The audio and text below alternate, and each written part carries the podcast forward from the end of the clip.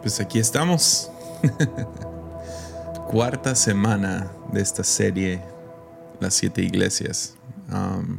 así no se llama.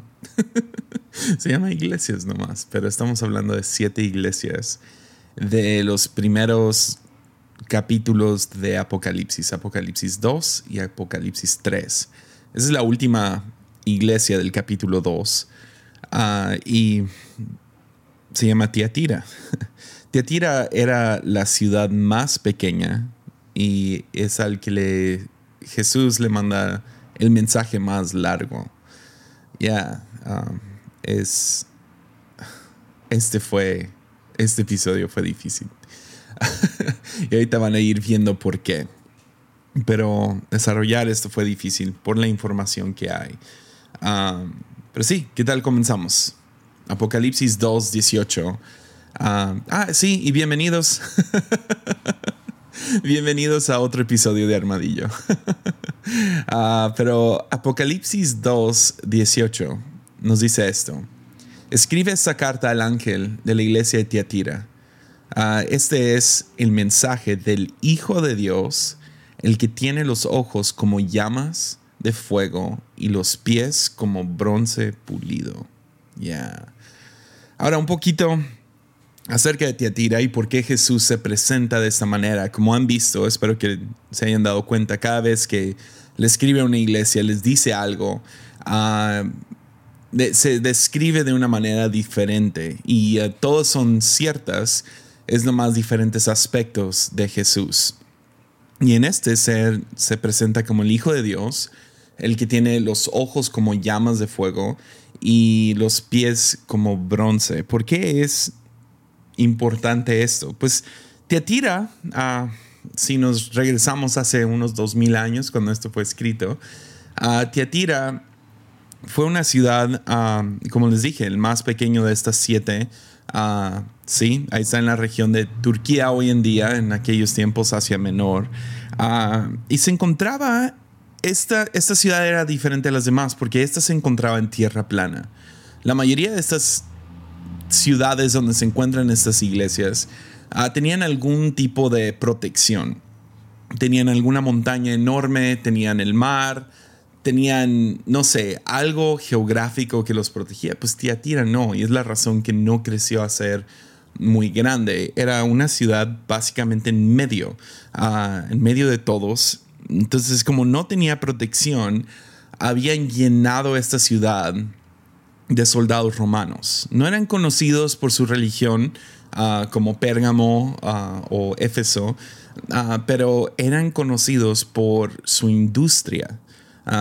era un lugar donde se creaban diferentes cosas en específico y hacían mucho y lo hacían para las otras seis ciudades y para Roma, para el imperio de Roma. Entonces le convenía a Roma proteger bien esta ciudad porque había mucho dinero.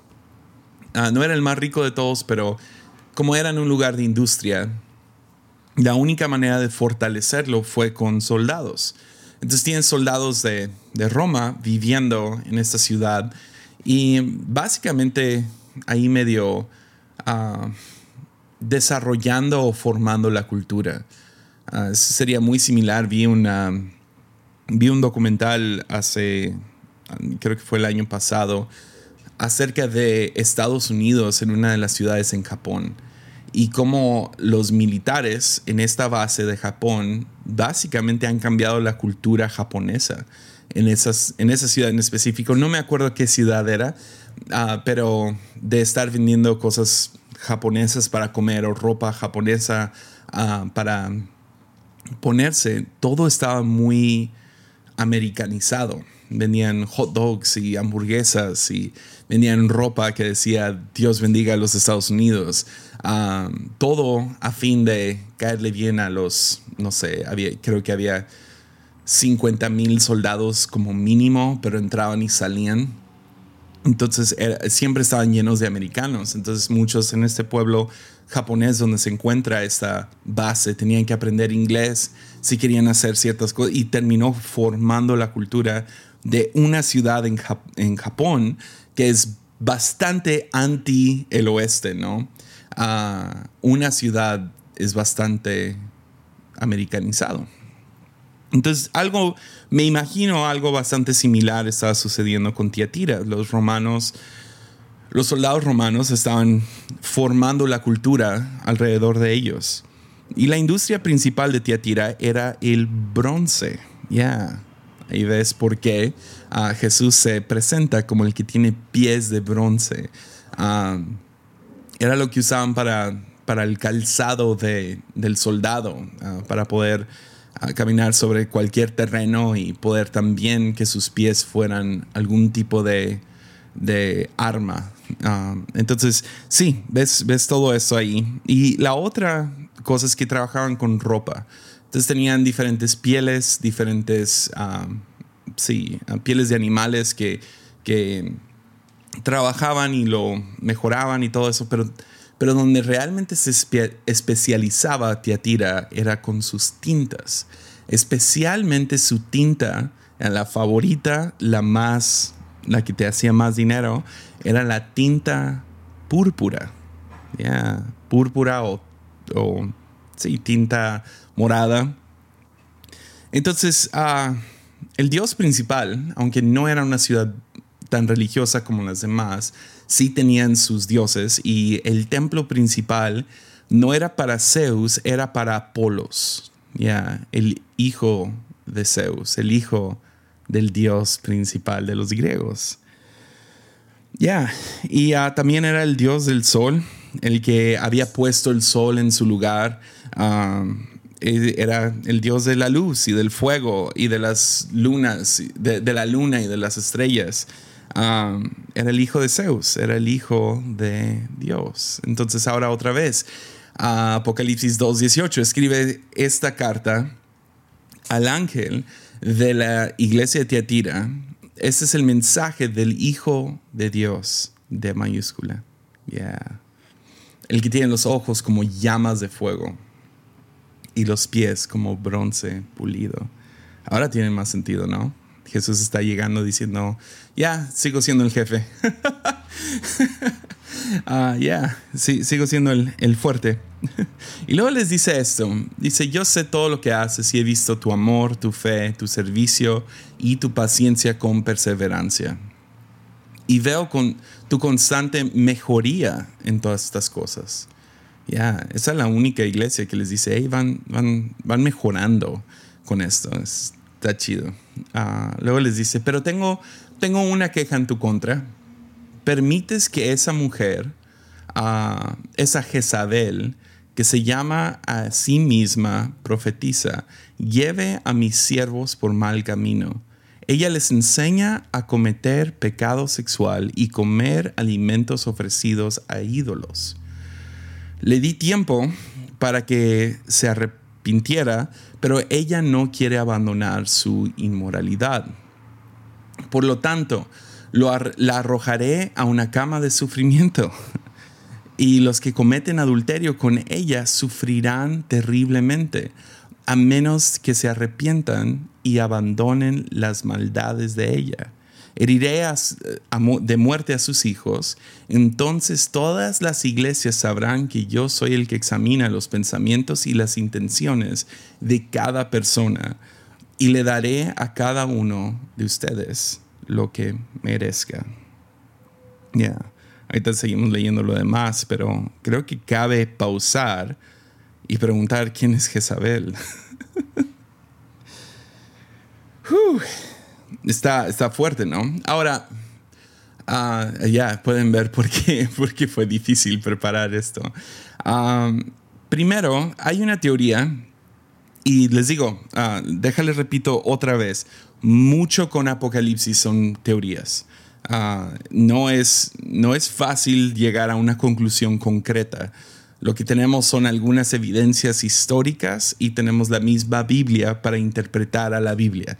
Entonces sí, se pone complejo, ah, metes tus ideas, metes tus prejuicios, metes tus teorías. Y la primera teoría, ah, no la más importante, no la más fuerte, pero la primera que quisiera mencionar, es que algunos creen que esta es una profetisa nueva una, una mujer que se llama ella misma una profeta, pero es una falsa profeta que se llama Jezabel y está enseñándole a la iglesia a cometer actos, uh, pecado sexual y comer alimentos ofrecidos a ídolos. Entonces está estableciendo la idolatría, inmoralidad sexual y, uh, y que lo, y lo toman muy literal. Es una mujer y Dios va a matar a esa mujer.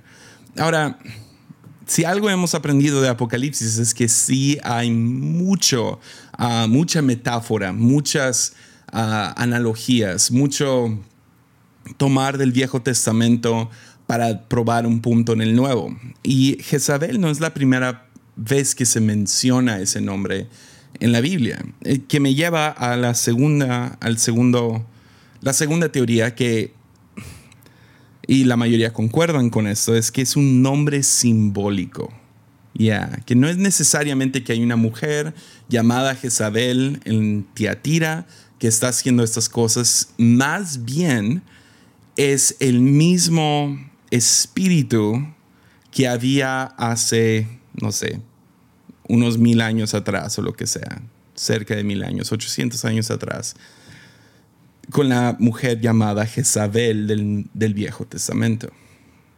Ya, ahora, deja de una vez, digo que no es esto. Ah, tú buscas Jezabel en Google y te va a salir la cantidad más grande de basura bíblica que he visto en mi vida. Me acuerdo hace, no sé, 10 años, Ah, que escuché a un pastor predicar sobre el espíritu de Jezabel. Y me acuerdo que me traumé. Dije, wow, qué increíble mensaje. Todo es el espíritu de Jezabel. Porque él empezó a, a fundir básicamente cualquier mal. mentiras, decepción, inmoralidad sexual, traición. no sé, había como fácil tenía como 11 puntos por mínimo ah, de todo lo que es el espíritu de Jezabel. y fui le dije a mi papá, le dije, no manches, tienes que escuchar esta predicación. O sea, es, un, es, como, es como descubrir un secreto. Y mi papá me voltea y dice, ya, eso no es buena teología. eso no es correcto, no deberías de hacer eso.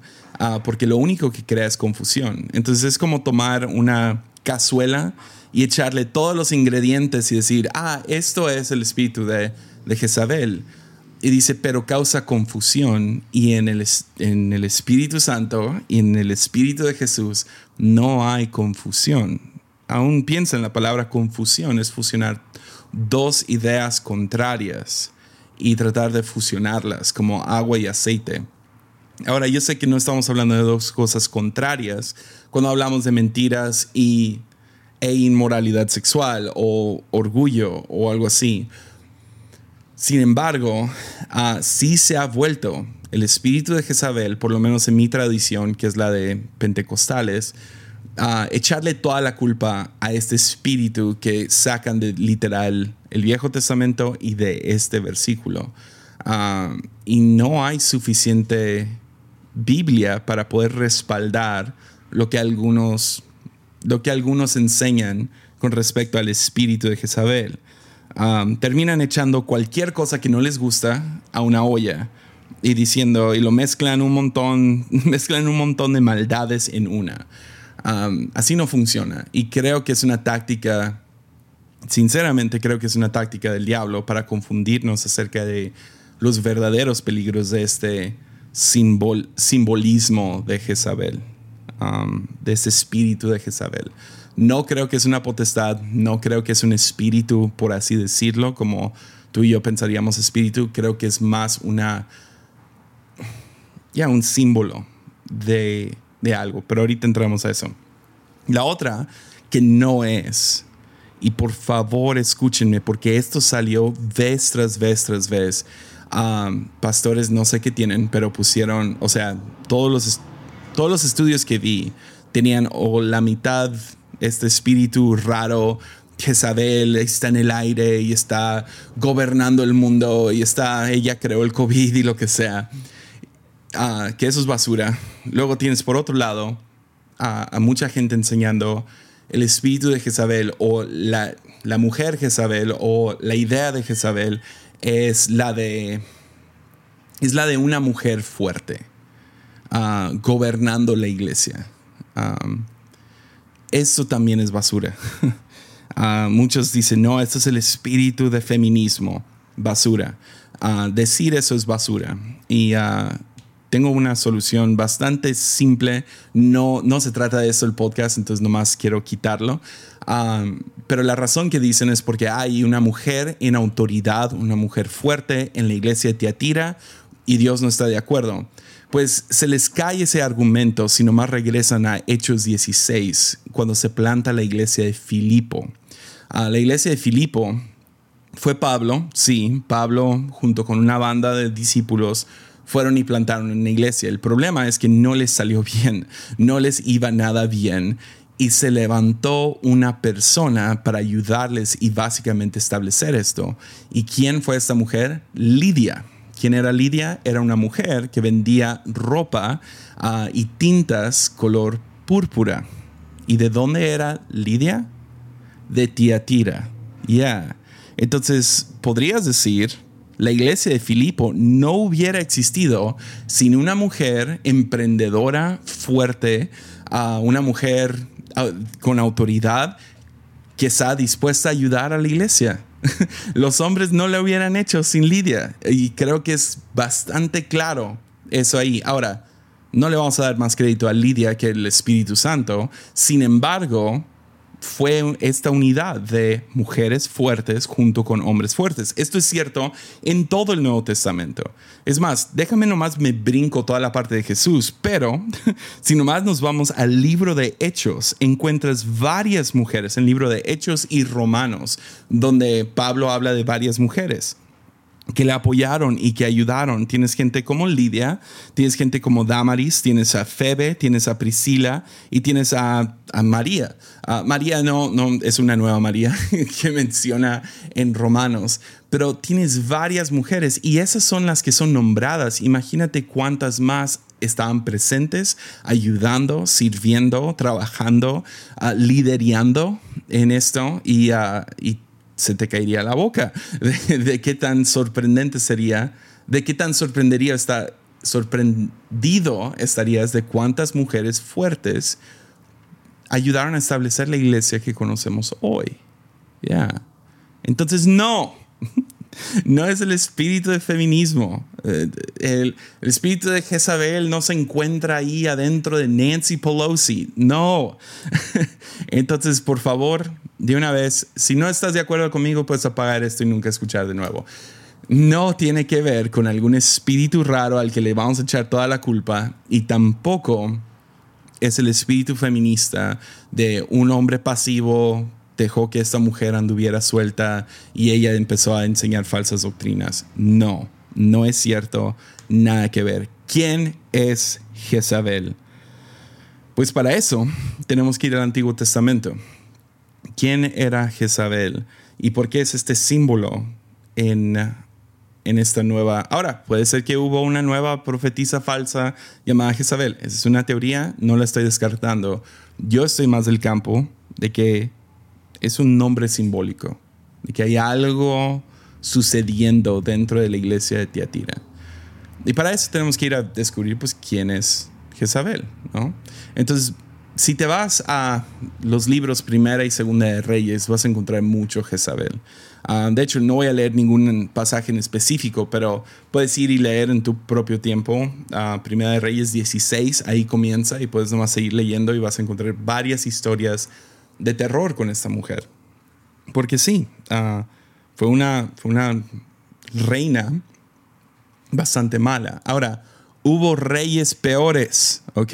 Que quede claro. No fue porque era una mujer, pero ya, voy a soltar eso. Ah, pero esta reina era malvada, no era una persona buena, aunque ah, tienes que darle un poco del beneficio de la duda al principio porque ella fue vendida. Ah, no fue su decisión, fue propiedad y fue entregada. Ahora, ¿cómo, cómo se da todo esto? Pues entra el rey Acab a empezar a gobernar el pueblo de Israel Y acá, pues, como la mayoría de reyes del, de Israel, ah, no eran buenos. Y ah, él tenía varias esposas y la mayoría del tiempo era fin de ah, algo sexual o era porque querían establecer algún tipo de poder político. Entonces, acá ve una oportunidad para establecer una relación con los sidonios. los sidonios eran otra nación Ah, ellos tenían una ruta de, uh, ¿cómo se diría? Ya, una ruta de, de, comercio muy fuerte y también tenían una militar ah, bastante fuerte. Y en este momento, Acab quiere establecer las fronteras un poco, quiere hacerlas más fuertes en cuestión de, de, sus otros enemigos. Israel siempre tuvo un montón de enemigos y ah, entonces él va y busca una relación con los sidonios y decide, ¿sabes qué? Nosotros los protegemos y los atacan a ustedes y ustedes protéjanos a nosotros, haciendo ahí un negocio. Pero luego habló ah, con ellos de establecer esta ruta de, de negocio, de que pueden mandar cosas ellos y se los compran y luego ellos mandan otros bienes. Y para establecer esa relación, esa relación entre dos países, Acab se terminó casando con una de las princesas de, de, los sidonios que se llama Jezabel. Ya. Entonces, al ella casarse con el rey de Israel, se volvió una persona muy poderosa, como cualquier, cualquier persona en esa posición estaría. Se llenó de poder, pero para los judíos, Jezabel se convirtió en el símbolo de traición de Acab hacia el pueblo de Dios. El mismo rey de Israel traicionando a su Dios y traicionando a Israel ah, por establecer relaciones políticas. Entonces ella termina siendo el símbolo de literal, y yo sé que es un poco vulgar, pero es la manera que lo describen, ella se convierte en el símbolo de meterse en la cama con el enemigo. Ya y de hacer un arreglo con poderes malvados. Y junto con eso, porque es una negociación, es 50-50, yo te doy producto, tú me das lo mío, ah, es un trato, es una negociación, ella terminó importando religiones paganas y le dio ascenso a los profetas de Baal por encima de los profetas de Yahvé. Ya. Todo esto porque querían establecer una ruta de comercio y porque querían protección. Entonces, ¿qué quería Acab? Quería provisión y protección. Ya.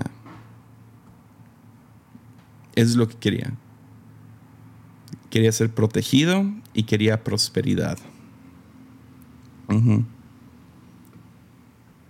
una de nuestras oraciones aquí favoritas es Dios, que Dios nos dé provisión, protección y su presencia, que es lo más importante. Aquí, acá está pidiendo la provisión y la protección, pero lo quiere hacer sin la presencia de Dios. Entonces tienes que llenar ese vacío con algo más. Entonces entra la adoración de Baal. Entonces Tiatira es una ciudad de comercio adelantémonos al futuro otra vez, Teatira es una ciudad de comercio. Y para hacer este comercio importante, tienes que establecer alianzas, relaciones, hacer networking, ¿no? Crear sindicatos y hacer negocios. Y la ciudad de Tiatira estaban en muchos pactos y tratos con diferentes ciudades y a lo mejor hasta naciones para poder vender los bienes que tenían. Todo esto a fin de que, pues estaban ahí medio aislados en medio de la nada, tierra plana, necesitaban soldados, necesitaban protección, pero también necesitaban esa provisión. Entonces tienen un montón de pactos, tratos, negociaciones, todo por comercio y protección. Ahora sabes a dónde vamos. Y la iglesia aparentemente no eran inmunes a hacer estos arreglos. Era la manera que se movía la ciudad. Estaban estaban como Jesús diría, tolerando a Jezabel entre ellos. Y los cristianos a lo mejor entenderían, por lo menos con una explicación de su pastor, entenderían, oh, estamos haciendo lo que acá aviso. Nos estamos metiendo en la cama con el enemigo haciendo estos tratos. Entonces están tolerando a esta mujer, Jezabel. Están tolerando. Permites que esa mujer, toleras a esta mujer. Y a Jesús no le gusta eso. No. Nope. Porque es lo mismo con cualquier ídolo, ¿no? Haces estos tratos, estos pactos, haces esas negociaciones, estas relaciones con ídolos. Y yo sé que la mayoría de la gente que está escuchando este podcast ahorita, tú no tienes un ídolo de piedra en tu casa al cual le dices, ah, te doy, no sé, cinco oraciones y tú me das esto. dudo que haya, a lo mejor hay algunos. a lo cual yo te diría, pues es lo mismo con cualquier Dios falso. Es, es un trato. Es más, hay muchos cristianos que me están escuchando que tratan a Dios como un ídolo. Ah, tengo que hacer mis obras para que me ame. Tengo que hacer un trato con Dios.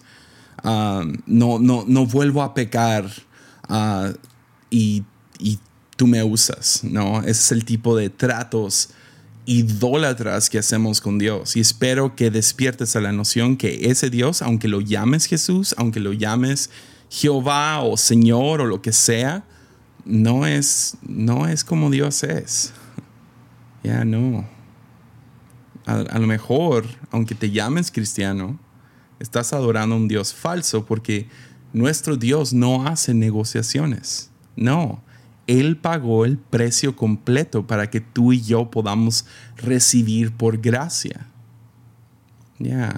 Entonces, a lo mejor esto de tolerar el espíritu de Jezabel es que se están enseñando, por un lado, lo que siempre estuvo luchando Pablo es que gente volvía a que no, eres salvo por circuncisión, o hoy en día sería salvo por bautismo, o salvo porque pasé por el programa de discipulado, soy salvo porque hice tal oración, o soy salvo por esto, salvo por lo otro.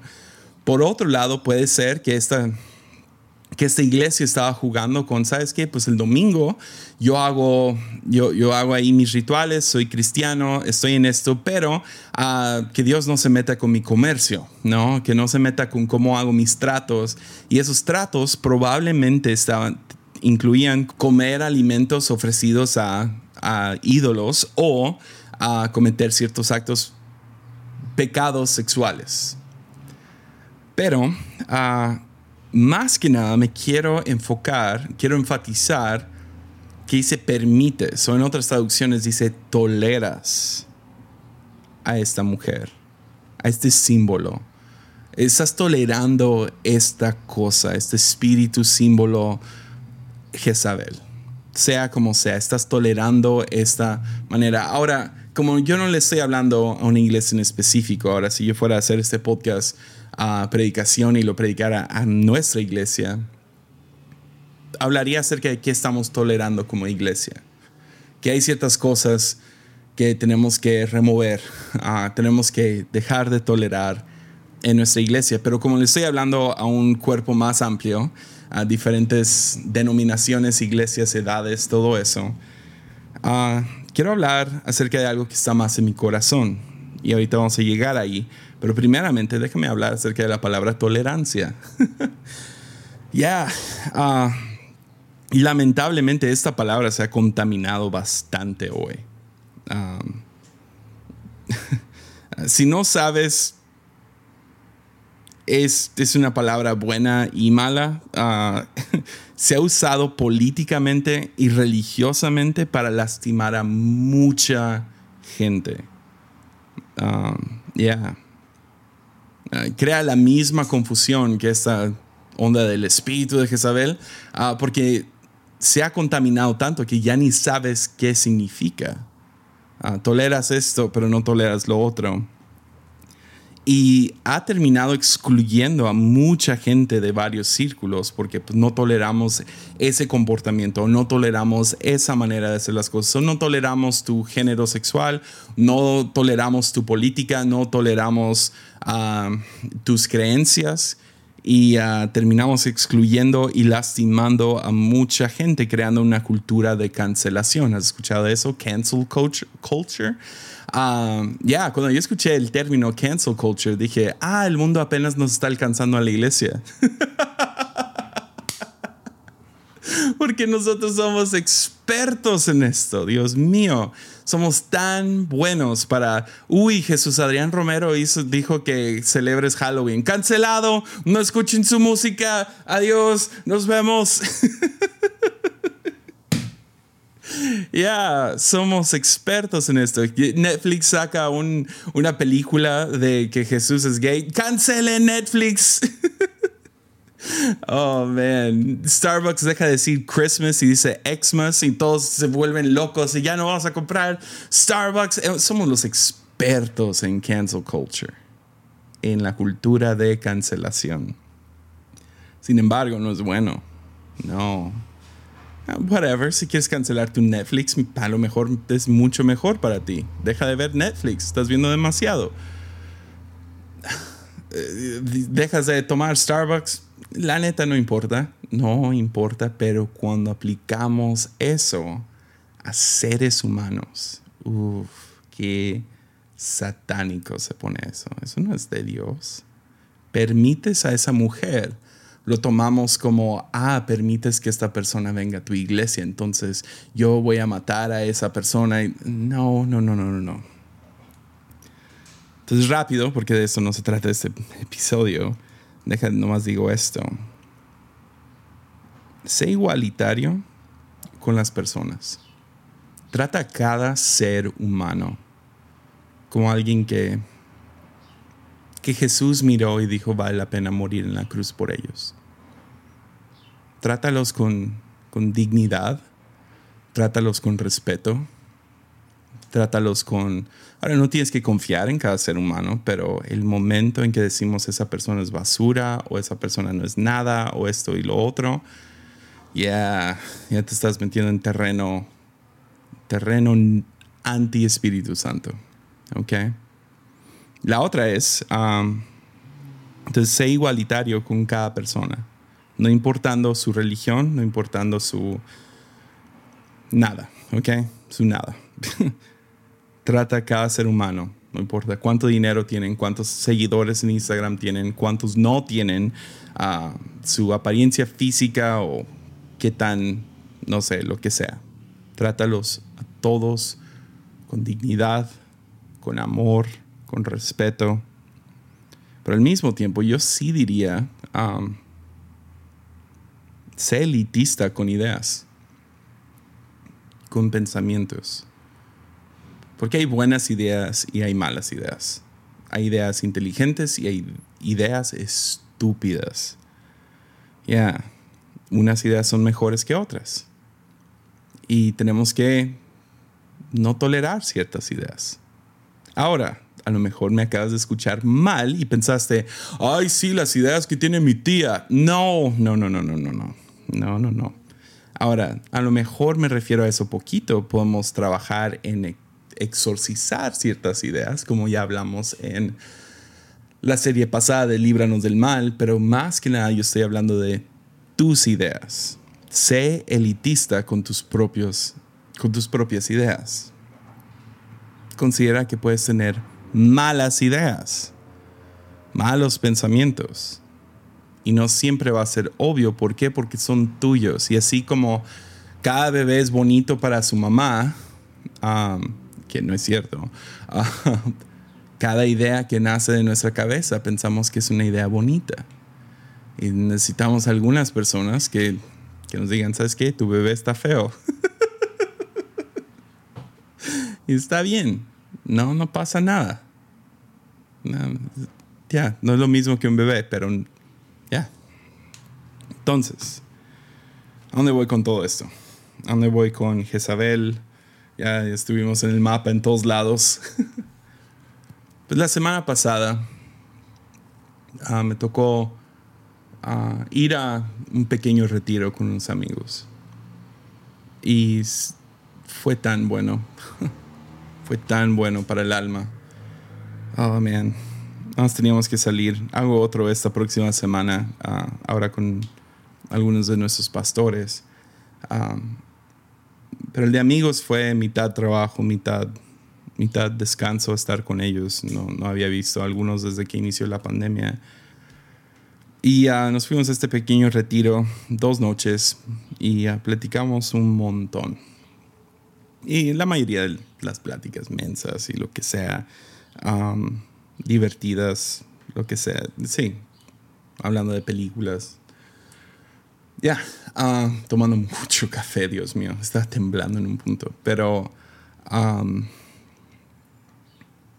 empezamos a hablar acerca de qué año, qué qué temporada tan difícil, ¿no? Pues cómo no hablas de eso. Y, uh, y no vas viendo lo que está pasando a nivel, no sé. La palabra apocalíptico, creo que ya mencioné esto en, en esta serie, pero la palabra apocalíptico no, no necesariamente significa el fin del mundo. Significa la revelación de los últimos, del final de los tiempos. Entonces, eh, básicamente podrías traducirlo como a la revelación del fin del mundo o la revelación de cuando una temporada se acaba e inicia la otra. Ah, que todas las cosas salen a la luz, ¿no? sí, por ejemplo, alguien, alguien muere y uh, ves quién, quién sentía cierta culpa. Ah, lo puedes ver en un funeral. Muchas cosas son reveladas. Ah, de la misma manera se acaba un trabajo, muchas cosas son reveladas. Y uh, estamos viviendo por una temporada apocalíptica, ¿no? no creo que se está acabando el fin, no creo que es el fin del mundo, no creo que se está acabando todo esto, uh, creo que vamos a vivir un millón de años más, pero eso es un podcast para después. Um, pero, pero es interesante cómo cosas no han salido. Um, muchas revelaciones y, y sí, a lo mejor por un lado es, es um, un poco de chisme hablar de las cosas que han salido, pero por otro lado quieres, quieres procesar, especialmente en un espacio um, seguro. Entonces como amigos estábamos hablando acerca de algunas cosas que han sido reveladas, que han salido y, y porque uh, no sé, de la nada. Les digo, fue el Espíritu Santo estaba ahí mientras estábamos hablando y tratando de llegar a algún tipo de conclusión. No era nomás juntarnos y hablar mal de gente, no era eso. Era nomás hablar de cosas que han sucedido y medio pasar por duelo con todo eso. Y, um, miren este camión. Pero en un punto yo, yo levanté la mano y dije, hey, um, y he hecho esta práctica varias veces. no muchas, no lo hago mucho, lo hago en, siempre en un círculo seguro y se sentía seguro, aunque era más gente que con la que, o sea, nunca había hecho esto con más de una persona y habíamos como tres, cuatro ahí. Y volteo y les digo, hey, ah, hay algo en mí que le ven potencial para mal. Ah, tipo punto ciego, ciego en mi vida, algo que yo no estoy viendo y no les he dado la chance de, decir, hey Jesse, aguas con esto.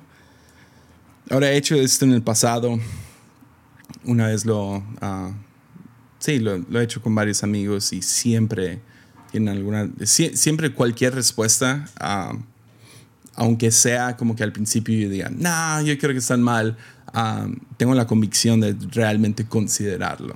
Entonces, voy a ser más vulnerable. Voy a ser vulnerable y les voy a dar las tres respuestas que me dieron. Uh, uno voltea y me dice, yo, creo que tu sentido de humor cruza la línea y deberías de tener más cuidado, considerar eso, orarlo. a lo mejor tener más cuidado con tu sentido de humor y ah, me da vergüenza decir eso en un podcast. Y sí, es cierto, hay ciertas cosas que sí, definitivamente cruzo, cruzo el límite, cruzo esa raya y puedo incomodar y puedo ofender. Uh, otro levanta la mano y dice, pues no, no sé si esto es punto ciego, sí le veo mucho potencial para mal, pero ah, hay una arrogancia que viene con, con ser el, el, inteligente, entonces al estar leyendo todos esos libros y todo, ten cuidado con no volverte arrogante y todo, ya, ok, sí, tiene sentido. Y, uh, y ahí se acabó, uh, nadie más tenía nada que decir. Y fue de esos donde te abres y, hey, ¿cómo estuvo, cómo estuvo mi, no sé, cómo estuvo la canción que canté? Te dicen, estuvo muy bien y ya dices, ok, bien, no quiero escuchar nada más. Um, dije, ok, pues voy a considerar eso, mi sentido de humor y, y eso de, de lo intelectual o lo que sea.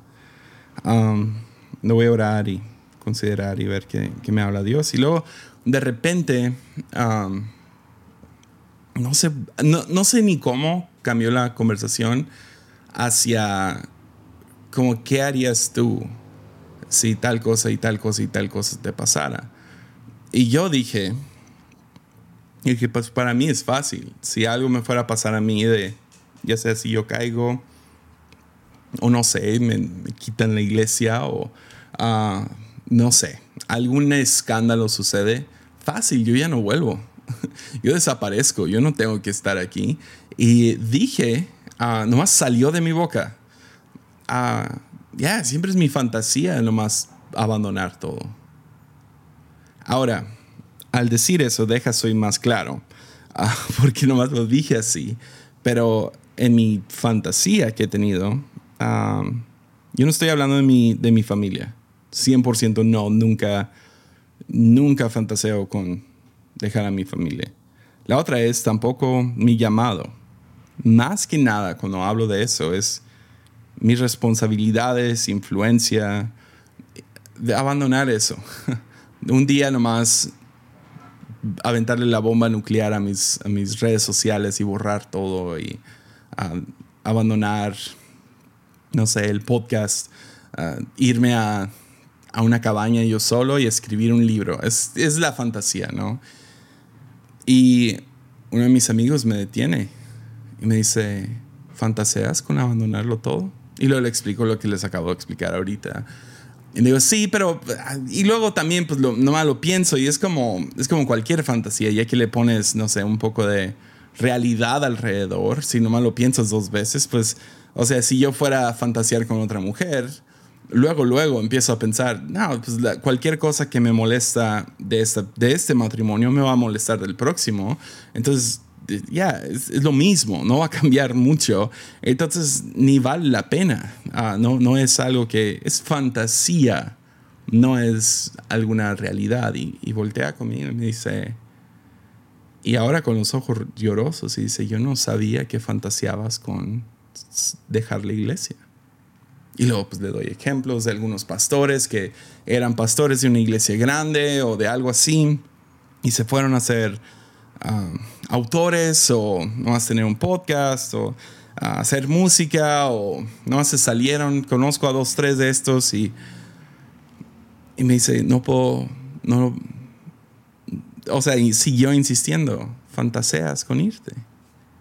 Y le digo, pues sí, pero no, no, no muy en serio pero lo haces. Y luego fue como si el Espíritu Santo, no sé, literal, ah, ni lo puedo describir, me hace casi querer llorar ahorita. Voltea a este amigo y me dice, Jesse, te necesitamos. Te necesitamos en esto.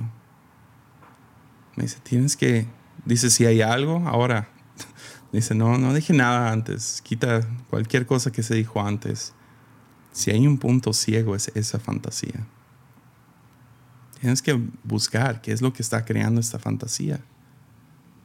¿Por qué quieres abandonar todo? ¿Por qué esto es atractivo? ¿Por qué irte de, tus responsabilidades de la iglesia y irte a una cabaña? ¿Por qué es... Y fue como, fue como, sí, como una onda de una bomba salió de su boca y me pegó en el pecho.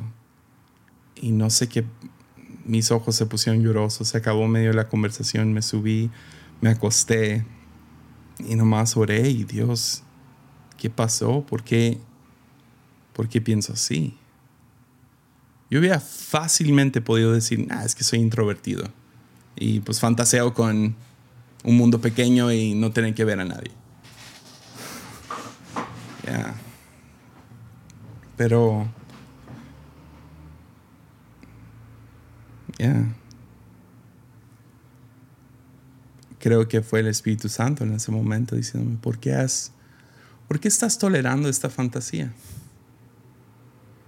¿Por qué estás en tu mente haciendo negociaciones?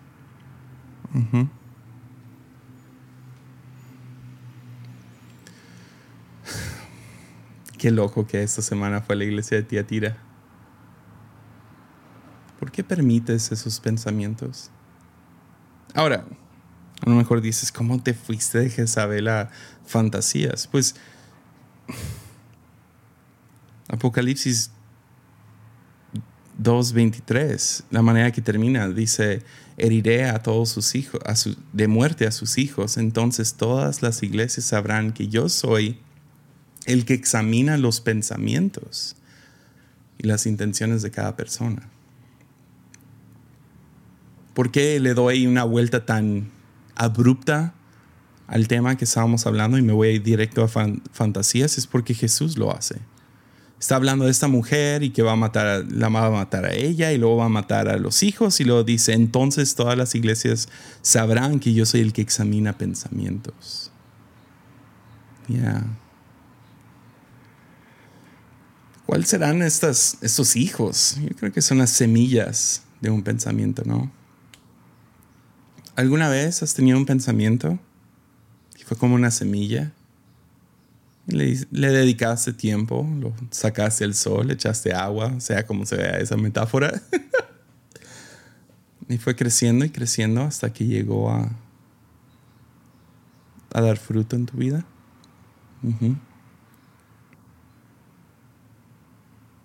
Podría ser que estas semillas, estas fantasías que yo estaba teniendo, estoy teniendo y tengo que lidiar con ellos puede llevarme a hacer algún trato idólatra.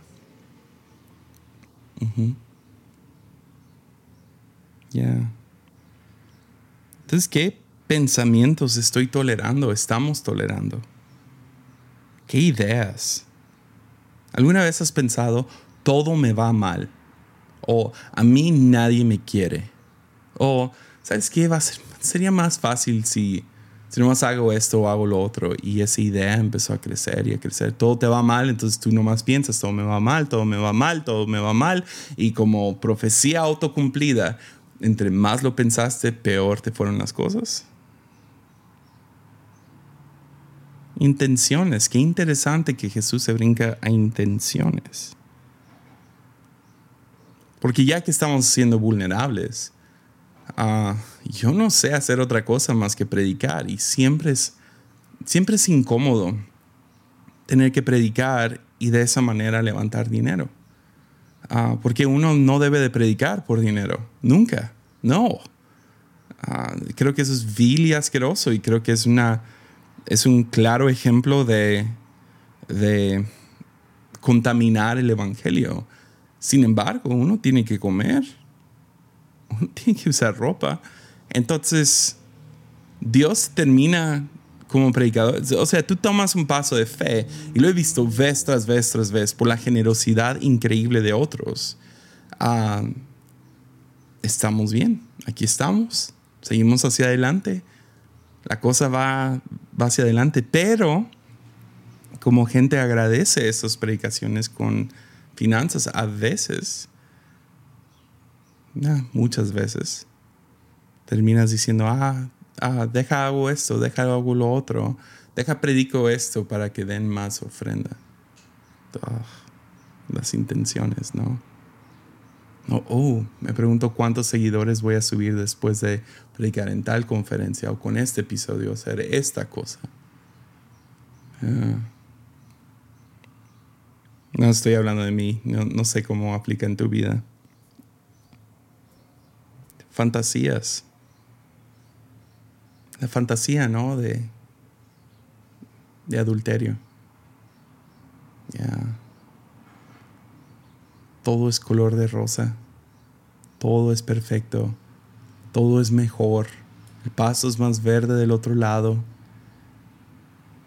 Es una fantasía. Y lo toleras. Y lo piensas. Cuando andas aburrido, vas y checas ese, ese Instagram, ese, ese Facebook. Y luego crece. Le mandas un mensaje. Te mandan uno. Y empiezas a hacer tratos. En otras palabras, ¿sabes qué sería un buen, una buena palabra para trato? En nuestro caso. Porque no, dudo, dudo que hay algunos de ustedes llegando con Baal y diciendo, ok, te voy a dar un cigarro prendido y uh, esta estatua, ahí está el cigarro y ahora tú me das vida. Ya, ya no sé cuánta gente que adora la Santa Muerte está escuchando eso. Sin embargo, hacemos justificaciones, ¿no? Justificamos. Y eso nos lleva a tolerar. Porque necesito un trabajo. Necesito hacer esto. Necesito descansar.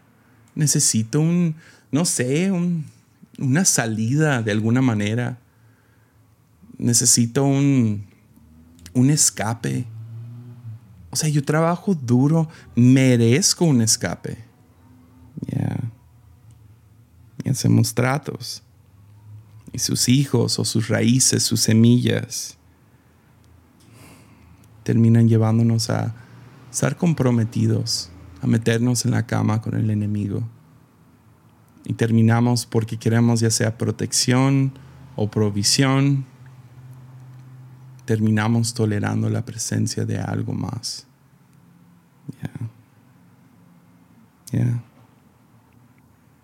Entonces, ¿qué nos, ¿qué nos dice Jesús?